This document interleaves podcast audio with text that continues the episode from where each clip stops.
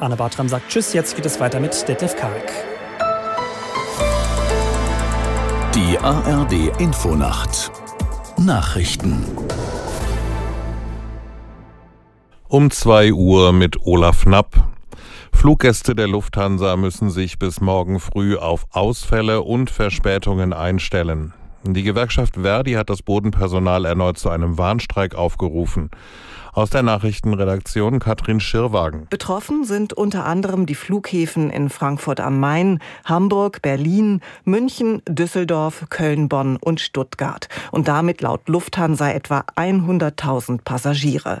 Die Airline erklärte, sie werde nur 10 bis 20 Prozent der Flüge durchführen können. Hintergrund sind die laufenden Tarifverhandlungen für die rund 20.000 Beschäftigten der Lufthansa am Boden. Verdi fordert unter anderem 12,5 Prozent mehr Gehalt. Nach dem Tod von Kreml-Kritiker Nawalny bestellen weitere europäische Länder den russischen Botschafter ein. Das haben unter anderem Frankreich, Norwegen und die Niederlande angekündigt. Sie fordern Aufklärung. Das erwartet auch die Bundesregierung. Der russische Botschafter in Deutschland, Netschajew, musste gestern bereits im Auswärtigen Amt erscheinen.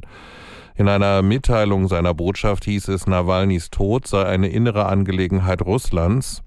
Die Leiche des Oppositionellen ist weiter unter Verschluss.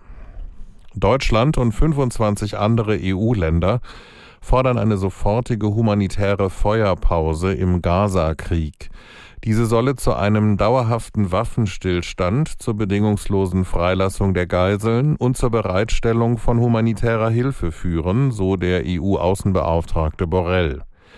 Die Staaten forderten Israel außerdem auf, keine militärischen Maßnahmen in Rafah im Süden des Gazastreifens zu ergreifen. Dort halten sich derzeit mehr als eine Million Zivilisten auf. Die Linke im Bundestag hat eine neue Gruppenspitze. Bei einer Klausurtagung wurden Heidi Reicheneck und Sören Pellmann als neue Vorsitzende gewählt. Aus Berlin Pauline Pieper. Die 35-jährige Kinder- und Jugendpolitikerin Reichineck kommt aus Sachsen-Anhalt und wurde 2021 über die niedersächsische Landesliste in den Bundestag gewählt. Sören Pellmann ist 47 Jahre alt, kommt aus Leipzig und gewann dort bereits zweimal ein Direktmandat. Im November letzten Jahres hatte Sarah Wagenknecht mit neun weiteren Abgeordneten die Linkspartei verlassen, um eine eigene Partei zu gründen. Die verbliebenen 28 Abgeordneten der Linken sind rein rechnerisch zu wenige für den Fraktionsstatus. Deswegen bildet die Linke nun eine Gruppe im Bundestag. Das bedeutet zum Beispiel, dass sie weniger Geld hat und weniger Fragen stellen kann.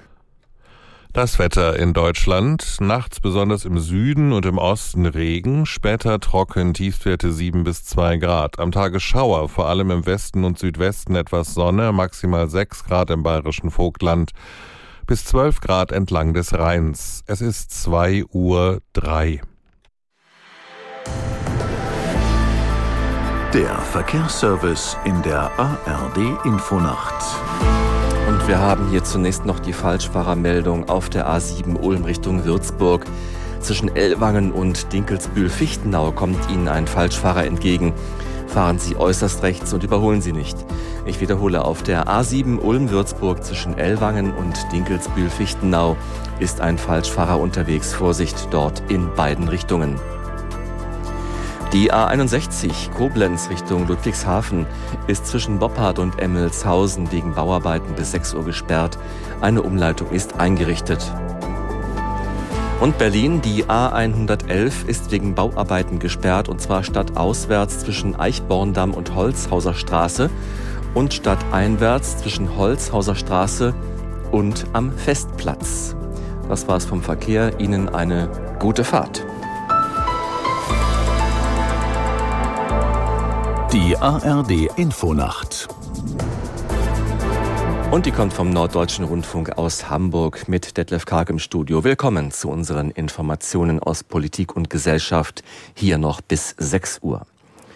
Je nachdem, wann der genaue Wahltermin festgelegt wird, sind es noch gute eineinhalb Jahre bis zur nächsten Bundestagswahl im Jahr 2025.